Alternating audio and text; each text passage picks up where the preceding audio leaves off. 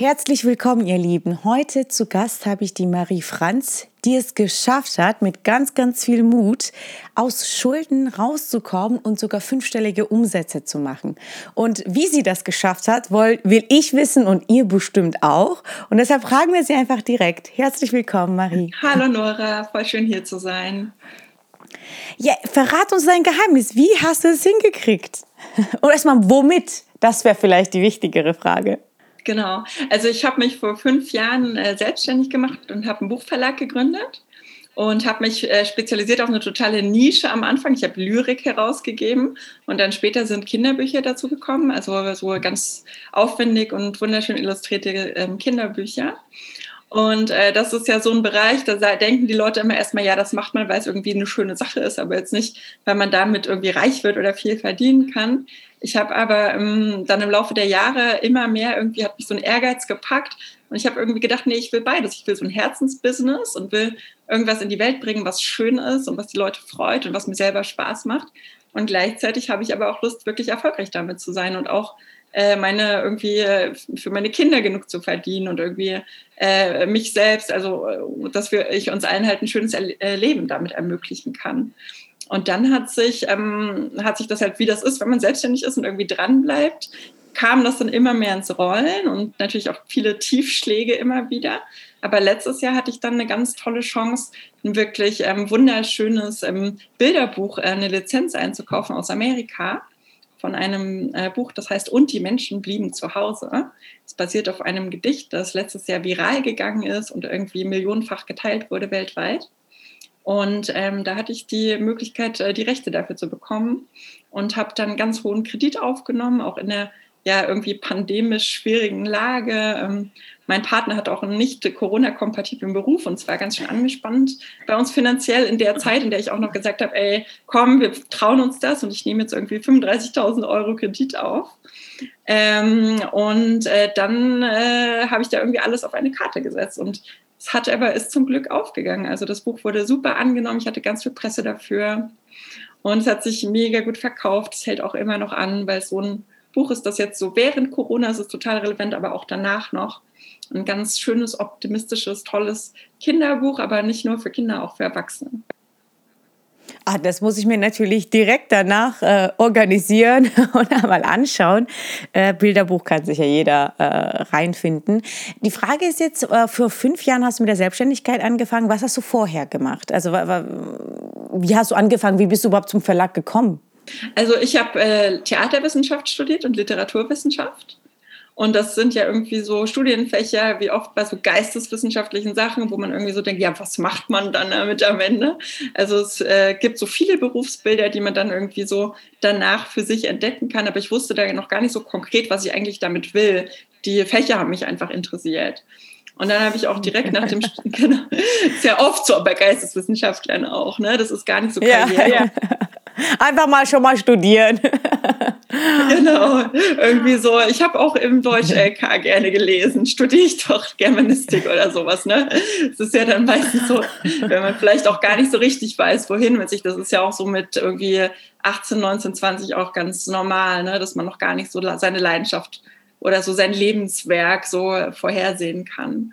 Und dann habe ich diese Fächer studiert und irgendwie abgeschlossen und danach bin ich noch ein bisschen auf Weltreise gegangen und habe mir noch die Welt ein bisschen angeguckt, weil das also eine große Leidenschaft von mir ist auch das Reisen.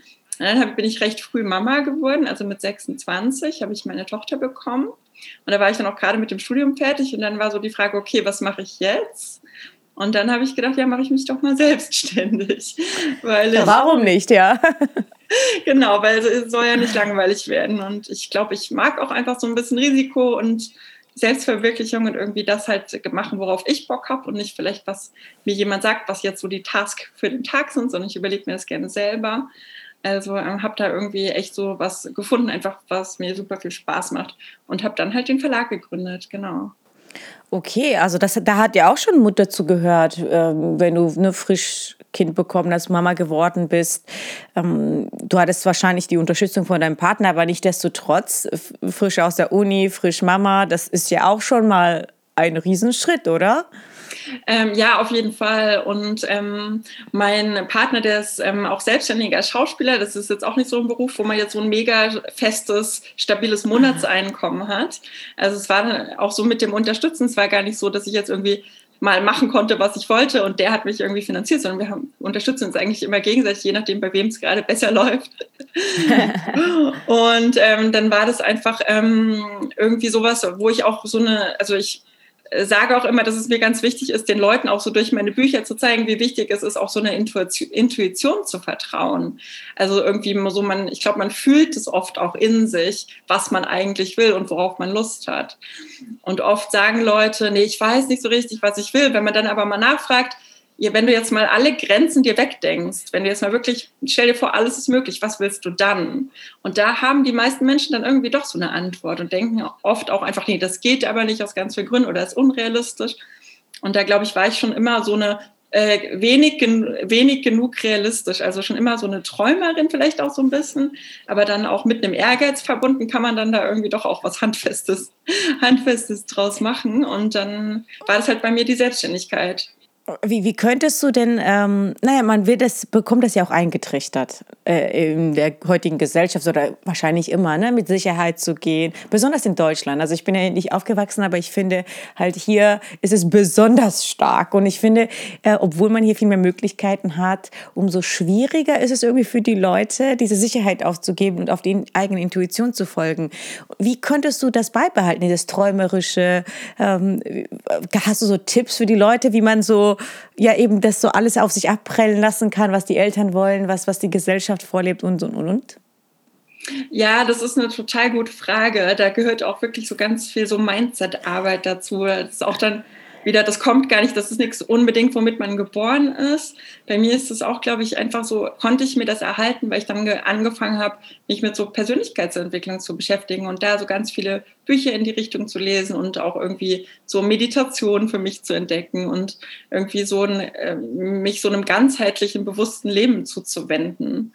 Und das ist irgendwie was, ähm, wo ich so merke, gerade auch was so Mentoren betrifft, dass es was ist, was einen total ähm, was einem total Halt gibt, dass man irgendwie Menschen findet, die können auch welche sein, die jetzt äh, nicht so bekannt sind, die man vielleicht ist also auch ein Dozent an der Uni oder es ist irgendwie mhm. eine, eine Oper oder irgendwas. Bei mir waren es dann halt äh, überwiegend, bei mir waren es dann irgendwann, ich habe das irgendwie so im, in meiner so Schul- oder Unilaufbahn ist mir, sind mir nie so Menschen begegnet, zu denen ich so wirklich aufgeschaut habe, wo ich so dachte, oh krass, ey, die haben so krass was vom Leben verstanden, sondern das habe ich immer total gesucht, so äh, Leute, von denen ich, wo ich das Gefühl habe, die die sind, können einfach totale Vorbilder für mich sein. Ich habe das eher so in der amerikanischen Persönlichkeitsentwicklung gefunden. Also ich habe da irgendwie Louis House, ist so jemand, der so ganz tolle Podcasts da zum Beispiel macht, den habe ich dann ganz viel gehört.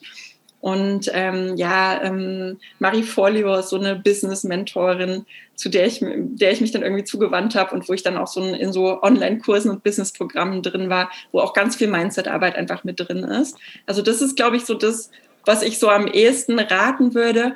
Äh, wenn ihr jetzt gerade den Podcast hört, heißt es ja schon mal, ihr hört tolle Podcasts. Das ist schon mal so ein, der erste ganz wichtige Baustein. Ich habe das einfach auch in Zeiten, und das ist jetzt ja immer noch so, ich habe auch mittlerweile noch ein zweites Kind, ich habe echt so wenig Zeit.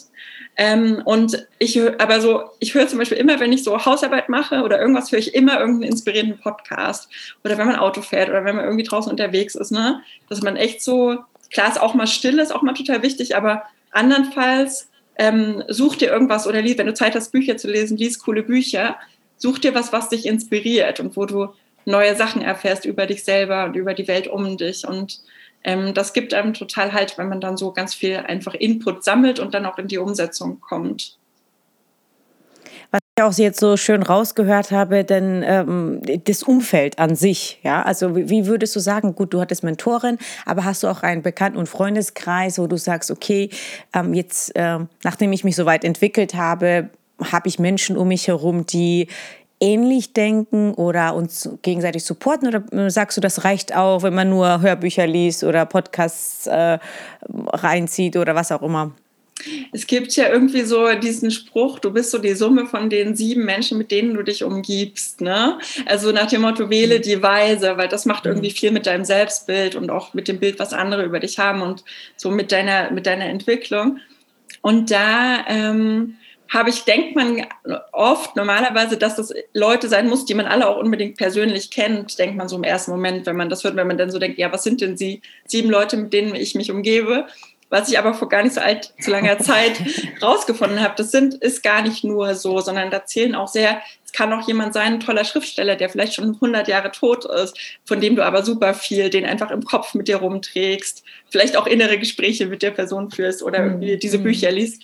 Und bei mir war es dann so eine Mischung da draus. Und was ich schon ganz früh für mich entdeckt habe, auch vor Corona, war dieses sich so Online-Input holen.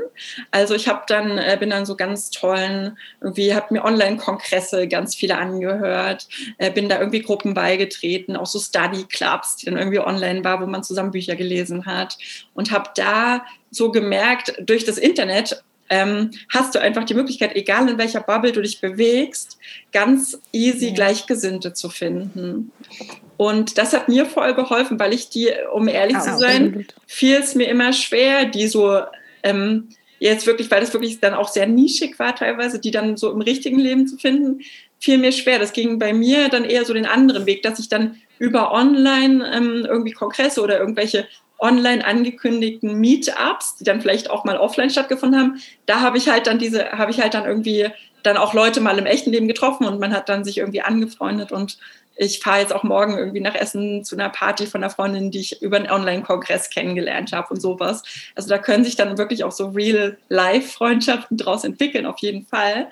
Aber ich ähm, ja, finde das auf jeden Fall so ein ein super Hilfsmittel für Connection ist dann irgendwie doch so Laptop und Handy, bei mir zumindest. Dann wäre auch der nächste Tipp sozusagen offenes Mindset haben. Also viele sagen zum Beispiel, ja, online kann man niemanden kennenlernen. Das ist ja auch schon wieder, ne? Also so ein bisschen der Zeit voraus sein, bis Corona zu sagen, hey, da gibt es diese Möglichkeit, auch so chancenorientiert zu handeln und zu sagen, ja, okay, ähm, da gibt es Online-Treffen, ich gebe das mal eine Chance, ne? Weil viele verschließen sich von Anfang an für Dinge, die ihnen vielleicht viel bringen würde, aber das gar nicht erst ausprobieren. Ja, voll. Und ich meine, spätestens jetzt, dadurch, dass so viele Leute ja Zoom nutzen oder diese ganzen anderen ähm, Plattformen, merken ja ganz viele auch Arbeitgeber, die Leute, die Mitarbeiter dann im Homeoffice haben, es funktioniert ja total gut. Ne? Also man, ähm, klar ist es irgendwie schöner, wenn man mit der Freundin und einem Glas Wein auf dem Balkon sitzt, aber wenn diese Person, mit der man sich austauschen will, vielleicht irgendwie 500 Kilometer weit weg ist, es wäre doch dann schade, das nicht zu tun, nur wenn man, wenn man denn dieses ja. Werkzeug ja. äh, des so Videochats hat, was ich persönlich komme da total gut damit zurecht. Also ich, ich mag das auch gerne äh, und irgendwie bin da auch einfach viel mit Ton und Bild sozusagen digital unterwegs. Ja, ich finde auch, dass Videokonferenzen oder so ein Videocall schon dem echten näher kommt. Natürlich ist das nicht 100 Prozent so, aber ich habe das auch viel gemacht zur Corona-Zeit mit meiner Familie, mit Freunden. Ähm, wir haben jetzt auch mittlerweile so mit meinen alten Schulfreundinnen so ein äh, Reunion immer, die wir digital machen. Äh, jeder sitzt in irgendeine andere Stadt oder anderes Land und ähm, da spielen wir irgendwas oder quatschen einfach. Also das geht auf jeden Fall. Ähm, aber ich finde das schön, dass du, das zeigt schon, ne, dass diese Offenheit von dir, die du mitbringst. Hm, du hast aber auch von Touriststrecken geredet. Ähm, erstens, ähm, kannst du uns so ein, zwei Beispiele nennen, wo du wirklich so am Ende warst und wie hast du dich da überwunden, doch weiterzumachen? Also was bei mir so ein Ding ist, ich ähm, habe immer viele Ideen und ähm, das, die sind teilweise auch irgendwie umfangreich, was die Vorbereitung und die Umsetzung und so weiter betrifft. Und dann ähm, ähm, äh, versuche ich dann einfach ganz viel und dann ist auch immer viel dabei, was nicht klappt. Weil ich oft so, dann höre so von außen, dass die Leute dann denken, ja, bei dir, du hast halt einfach Glück, bei dir läuft es halt irgendwie, aber die sehen halt immer gar nicht, auch gerade durch Social Media, ist ja oft so, man sieht gar nicht, was da eigentlich so dahinter steckt. Ne? Und ich habe mhm. das jetzt nur so als ein Beispiel, was mir jetzt mhm. gerade spontan einfällt. Ich habe ähm, zum Beispiel äh, wochenlang Präsentationen ausgearbeitet und habe äh, große äh, Filialen irgendwie äh, bin die irgendwie habe denen irgendwie ein, ein, Buch von mir gepitcht in der Hoffnung, dass sie das in ihr in ihr Sortiment aufnehmen. Es waren jetzt gar nicht Buchhandlungen, sondern ich habe halt versucht so ein bisschen an die Nebenmärkte zu denken und habe da wirklich so mir echt was überlegt, so sehr im Detail und da Kontakte hergestellt und äh, war dann mit denen auch irgendwie teilweise in Verhandlungen und so. Aber zum Beispiel, das ist jetzt zum Beispiel was, was im letzten Jahr hat viel Zeit in Anspruch genommen und ich habe da nie irgendwie so einen großen Deal gelandet. Ne? Und ähm, dann könnte man ja auch sagen, ja, voll die Zeitverschwendung. Aber ich versuche dann immer so positiv zu bleiben, dass ich denke, ja, aber zumindest wissen die jetzt schon mal, wer ich bin. Und ich probiere es dann einfach irgendwie vielleicht in ein paar Monaten nochmal. Und wer weiß. Also ich denke immer, ähm, man sät halt ganz viel und manche Samen, die bleiben einfach ein bisschen länger in der Erde. Und äh, das heißt aber nicht, dass dann später nicht dann noch was draus wachsen kann, weißt du? Also du siehst quasi alles als eine Möglichkeit, die dich irgendwie weiterbringt. Ja, voll. Und äh, das ist das. Damit, ich habe dich gerade unterbrochen. genau. Und damit motiviert man sich selber einfach total, weil ich glaube, äh, äh, das ist, ähm, was ich, äh, ich schreibe auch gerade ein Kinderbuch zum zum Thema Misserfolg. Also es geht dann um deinen Freund, den Misserfolg, weil das oft sowas ist, auch durch unser Schulsystem. Wir sind ja voll so geprägt, Fehler zu machen, das ist was Schlechtes. Ne? Dann hast du irgendwie im Diktat, hast du dann ganz viele rote Striche mhm. an der Seite und ärgerst dich. Aber eigentlich waren das ja ganz viele Möglichkeiten zu lernen, wie das Wort eigentlich richtig geschrieben wird. Ne? Aber so sind wir nicht geprägt. Und da, glaube ich, mhm. gibt es in dem Schulsystem irgendwie jetzt mittlerweile gibt es da echt ein paar positive Veränderungen. Meine Tochter kommt jetzt zum Beispiel in die erste Klasse und wir haben eine staatliche Schule für sie gefunden, wo es bis zur sechsten Klasse keine Zensuren gibt. Ähm, manche, okay, wow. ja, manche denken, oh mein okay, Gott, wie wow. wollt ihr dann die Kinder motivieren? Aber ich glaube halt so ganz fest daran, dass sie so eine krasse lebendige Neugier in sich tragen, dass es dann halt irgendwie so an den Lehrern liegt, die so zu motivieren, dass sie auch ohne diese Angst vor schlechten Zensoren oder dieses sich vielleicht auch profilieren über gute Zensoren, was ja auch irgendwie doof ist, irgendwie ist beides doof, mhm. ähm, ist dann mhm. irgendwie, wachsen die mit so einem ganz anderen Bewusstsein auf, dass es halt okay ist, irgendwie, dass man ähm, ja einfach so aus Fehlern lernt, ne? Und dass auch aus Misserfolgen man einfach ganz viel Erfahrung mitbringt, was vielleicht in dem Moment ärgerlich ist. Ich ärgere mich auch jedes Mal, wenn irgendwie ich wieder voll mich irgendwie Nächte durchgearbeitet habe und dann in Anführungszeichen kommt am Ende nichts dabei raus. Und ähm, ich glaube, viele Leute oder auch was ich so miterlebe, ich bin auch viel so mit Unternehmern vernetzt. Und irgendwie habe ich neulich erst wieder gelesen, irgendwie neun von zehn Unternehmen scheitern in den ersten fünf Jahren. Finde ich auch irgendwie, ist ein bisschen niederschmetternd. Aber ich glaube, das liegt wirklich einfach daran, dass die Leute nicht lang genug dranbleiben. Also man braucht, ich mhm. nenne es immer sturen mhm. Optimismus. Also man braucht echt so ähm, ähm, einfach so diesen, dieses, diesen Durchhaltewillen und den, den hat man aber nur, wenn man es irgendwie schafft, sich selbst zu motivieren. Ähm, ja. Absolut. Das heißt, äh, du feierst auch so die Scheitern-Kultur. Ähm, ich habe, wir hatten auch mal einen Podcast aufgezeichnet zum äh, Thema Flirten und äh, also wie man Leute anspricht, jetzt so wieder, wo es wieder alles offen ist. Und ähm, ich muss sagen, ähm, da ist es mir auch aufgefallen, da kann man es gut üben. Ja, äh, die meisten Leute sprechen die Menschen nicht an, weil sie eben Angst davor haben, abgewiesen zu werden. Und das ist ja auch irgendwo ein bisschen Scheitern. Und äh, dann, also das zu üben, äh, habe ich empfohlen, dass man immer wieder Leute anspricht und auch wenn die dann, äh, wenn das nicht klappt oder die kein Gespräch wollen oder was auch immer, einfach den nächsten und den nächsten und den nächsten. Und dann ähm, erweitert man so äh, das eigene Selbstbewusstsein und äh, hat da gar keine Angst davor. Ich würde es auch ähnlich sehen. Also da sehe ich so Parallele, äh, dass man sagt, okay, ich mache jetzt einfach und dann scheitere ich und dann mache ich nochmal weiter, dann habe ich was dazugelernt. Nichtsdestotrotz ist es schwierig. Und ähm, was gibt dir so Kraft in den Momenten, wo du gescheitert bist, du bist ja nicht genauso drauf wie vorher. Das muss man ehrlicherweise zugeben. Wir müssen immer alles schlucken, wenn irgendwas nicht klappt. Was hilft dir da persönlich? Reisen, gutes Essen. Es gibt ja tausende von Sachen, die man machen kann. Was wären so äh, deine? Das finde ich eigentlich gerade ein ganz schönes Beispiel, dass du das bringst mit diesem Flirten, mit diesem immer wieder probieren weil da fällt mir ein, eigentlich so was ähnliches, nur jetzt so im Business-Kontext, habe ich auch jetzt vor ein paar Wochen mal gemacht. Weil als Verlag, man will natürlich immer sich so mit den Buchhandlungen connecten. Ne? Ähm, die sind ja die, mhm. so die Gate-Öffner irgendwie. Ähm, und wenn man da, da will man so reinkommen. Ne? Ich vergleiche die auch immer so scherz, spaßeshalber, manchmal mit so einem Türsteher vom Berghain. Ne? Es ist nicht so leicht, da reinzukommen. Ähm, und da habe ich, da hatte ich jetzt vor, vor kurzem, also ich hatte schon ganz lange vor mir hergeschoben, das mal telefonisch zu probieren und die einfach mal, ich habe eine lange, lange Liste mit Telefonnummern und Adressen von Buchhandlungen, einfach mal so da so anzurufen und denen halt irgendwie von meinem neuen Buch zu erzählen, ne? In der Hoffnung, dass die das dann bestellen und denen irgendwie auch ein mhm. Leseexemplar anzubieten. Und da brauchte, das brauchte auch erstmal Überwindung, weil man weiß, die warten nicht unbedingt darauf, dass man gerade anruft, weil die haben auch mhm. ganz viel mhm. anderes zu tun. Also das kann ich auch total verstehen. Ähm, äh, wenn so. Und dann habe ich aber gedacht, nee, ich probiere das einfach, weil nur wenn ich das probiere, weiß ich danach, ob das was bringt. Und dafür muss ich halt erstmal irgendwie 50 Buchhandlungen anrufen. Ne? Das weiß ich nicht, wenn ich drei angerufen habe. Und dann aber ist man natürlich trotzdem aufgeregt, ne? wenn man jetzt irgendwie zum Telefonhörer braucht. Ich bin auch ja, gar nicht absolut, so der Telefonmensch. Ja, ich schreibe immer lieber, ich schreibe eigentlich immer lieber E-Mails, weil ich so voll gerne so schöne irgendwie Sätze, da kann man sich nochmal überlegen, was jetzt so genau die Message ist. Aber am Telefon, da muss man ja irgendwie auch so schlagfertig sein und irgendwie so ähm, äh, angenehm rüberkommen im besten Fall.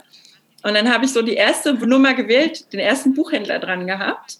Und der war gleich so, ah nee, ich habe jetzt keine Zeit, rufen Sie später nochmal an. Also gleich so voll abgeschmettert, ne? Und dann dachte ich schon so, ah nee, war vielleicht doch keine gute Idee. Ich glaube, ich schreibe denen lieber alle E-Mails, dann ist es nicht so schlimm, so wenn sie nicht zurückschreiben, ne? Fühlt sich nicht so blöd an, weil fühlt sich ja, fühlt sich ja für uns alle, ist ein blödes mhm. Gefühl, abgewiesen mhm. zu werden, ne? Wenn du irgendwie äh, jemanden ansprichst in der Absolut. Bar, ist scheiße, abgewiesen zu werden. Und dann habe ich aber gedacht, nee, egal, ich, ich kann es jetzt noch nicht wissen nach dem einen und habe halt so die nächste angerufen. Und die nächste, die war so, ähm, schon auch ein bisschen reserviert, aber schon so ganz nett und meinte, nee, schicken Sie mal ein Leseexemplar, es passt. Und dann war ich so, ich, war ich schon motiviert weiterzumachen. Die dritte, die ich angerufen habe, mit der habe ich mich, glaube ich, eine halbe Stunde unterhalten. Die hat mir ihre ganze Geschichte von ihrer Buchhandlung erzählt und war super interessiert, hatte noch nicht von meinen Büchern gehört, hat sich das gleich angehört, hat gesagt, die bestellt gleich was. Mhm. Es war einfach so mhm. super nett, ne? Und so ging das dann weiter. Und dann habe ich halt so gemerkt am Ende von diesen irgendwie 50, mehr oder weniger, die ich dann angerufen hatte, du hast dann einfach so eine bestimmte Prozentzahl. Und das ist auch völlig okay. Und wenn du die Leute ansprichst in der Bar, wie du es vielleicht äh, dann als Beispiel genommen hattest, es wird immer diese Prozentzahl geben, die dir eine Ablehnung gibt. Ähm, genauso gibt es aber auch die Prozentzahl, Absolut. Die, genau, genauso gibt es aber auch die Prozentzahl, die dich die dich ähm, sympathisch findet und die ein Interesse an dir hat und an dem, was du machst. Und um diese Leute aber zu finden in dieser Masse, das kannst du halt vorher nicht wissen. Du kannst ja nicht hell sehen, wer das sein würde. Das heißt, du musst einfach auf Masse gehen. Du musst einfach ganz viele ansprechen oder ganz viele durchtelefonieren. Ähm, in meinem Beispiel jetzt. Und ähm, am Ende dann waren das jetzt vielleicht zehn Buchhandlungen, die jetzt dadurch meine Bücher bei sich führen. Ne? Dafür musste ich vielleicht mit 40 anderen sprechen, die das langweilig fanden oder, oder doof oder so, oder denen es einfach egal mhm. war. Ist aber auch mhm. okay. Ist so völlig egal, weil auf die 10 kommt es an, so am Ende des Tages. Diese 10, die bringen mich schon wieder irgendwie so eine Meile weiter. Und ich glaube, so ist Absolut. es immer mittlerweile, Absolut. weil auch, weil ich auch viel einfach, ich hatte ja mit dem, mit der praktischen Verlagsarbeit hatte ich durch mein äh, geisteswissenschaftliches Studium wirklich überhaupt nichts am Hut vorher. Also da habe ich mir einfach super viel durch Online-Kurse, durch dann auch so Mentoren ähm, und irgendwie Community habe ich mir so ganz viel angeeignet. Ne? Und das ist ja auch so, dass wieder so ein Vorteil vom Internet heute, dass man sich auch, sei es YouTube und so weiter, es gibt ja zu allem irgendwie Tutorials und irgendwie alles lässt sich, Blogbeiträge, alles lässt sich irgendwie finden und googeln.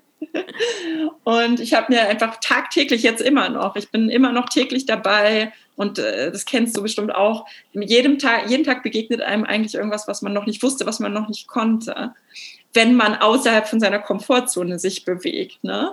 Wenn man innerhalb von der Komfortzone bleibt, dann weiß man irgendwann alles. Aber dann wird es auch ein bisschen langweilig da drin. Ähm, und ich bin es mittlerweile voll gewohnt, das ist mittlerweile so mein Lebensmittelpunkt, das ist eigentlich außerhalb von meiner Komfortzone. Und dadurch ist es so, wenn irgendwas nicht klappt, dann ist es einfach nur so noch eine Sache, die nicht geklappt hat. Aber die mittlerweile bin ich teilweise selbst erstaunt, weil es auch größere Sachen sind, wo es teilweise auch um viel Geld geht, ähm, mit irgendwelchen Lieferungen oder Speditionen oder sonst irgendwo, wo ich so denke, oh fuck, wieso habe ich das nicht bedacht? Das kostet mich jetzt irgendwie einfach mal 1000 Euro extra, die ich nicht eingeplant hatte. Und dann bin ich aber mittlerweile bin ich das schon so gewohnt, dass Sachen schiefgehen und dass ich die ganze Zeit dann halt so lösungsorientiert bin und so denke, entweder ich kann da noch irgendwas ändern das hatte ich auch vor kurzem. Da habe ich eine Rechnung zugeschickt bekommen, die irgendwie, ähm, die erschreckend hoch war. Und dann habe ich das geschafft, mich darüber zu informieren, mit den Leuten zu sprechen. Und am Ende war die plötzlich nur noch halb so hoch. Das war irgendwie eine 3000 Euro mhm. Rechnung, war dann plötzlich nur noch 1500 Euro. Ne? Das war so eine Situation, so voll der Schock. Oh nein, ich habe wieder was irgendwie nicht beachtet. Und dann aber, okay, lösungsorientiert, was kann ich jetzt vielleicht machen? Lässt sich das noch irgendwie klären? Mhm. Und wenn es aber nicht so gewesen wäre, dann wäre das halt dieses klassische, was man immer sagt, so Lehrgeld gewesen. Ne? Und das muss man einfach auch zahlen. Ja. Das stimmt. Also ich habe ja nicht studiert und immer, wenn ich, wenn irgendwas nicht geklappt hat im Leben, wo ich viel Geld blechen musste, habe ich immer gesagt, ja, das ist dafür, dass ich halt nicht studiert habe. dass ich so, äh, ich habe das im echten Leben quasi dann gelernt und habe das auch ähnlich gesehen. Ähm, also letzten Endes ist es wirklich ein super, super wichtiges Thema in allen Lebensbereichen mit dem Scheitern und damit zurechtkommen, lösungsorientiert denken, äh, weil die Zeit ist ja eh verschwendet. Also ob du dich jetzt eine halbe Stunde darüber aufregst, musst du trotzdem dann nachher eine Lösung finden. Ja, deshalb bringt es ja eigentlich gar nicht so viel, nur außer Zeit verschwendet. Ja. Ja, äh, sehr, sehr viele wertvolle Tipps, super inspirierend. Ja, vielen, vielen Dank dafür. Gibt es noch eine Sache, was du unseren Zuhörern und Zuschauern jetzt mit auf den Weg geben willst? Also ich, wo, was ich immer total in die Welt tragen will, ist so dieses fragt euch, was ihr wirklich wollt und dann äh, seid offen dafür, dass es Wege gibt, die euch da hinbringen und äh, glaubt daran, dass ihr die Wege auch finden könnt. Ähm, also gebt euch nicht mit, mit okay zufrieden, sondern strebt nach dem, was euch einfach total erfüllt und glücklich macht. Ähm, das halte ich für absolut möglich und das wünsche ich einfach jedem Einzelnen, weil wir haben eventuell nur ein Leben, wir wissen es nicht genau, aber es wäre doch irgendwie schade, wenn wir dann äh, so Sachen halbherzig machen. Zumindest ein Leben, was wir jetzt mitbekommen. Ne? Was danach ist, weiß man jetzt sowieso nicht. ja, vielen herzlichen Dank für deine Zeit und die Inspiration. Sehr gerne. Danke dir, Nora. Alles Gute. Wir bedanken uns bei der Filmagentur Sons of Motion Pictures GmbH für die Unterstützung.